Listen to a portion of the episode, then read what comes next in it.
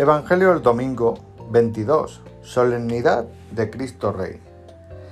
Él separará a unos de otros, como un pastor separa las ovejas de las cabras. Y pondrá las ovejas a su derecha y las cabras a su izquierda. Entonces dirá el rey a los de su derecha, Venid vosotros, benditos de mi Padre Heredad el reino preparado para vosotros desde la creación del mundo. Breve meditación. Jesús nos invita a que le dejemos reinar en nuestro corazón para nuestra salvación.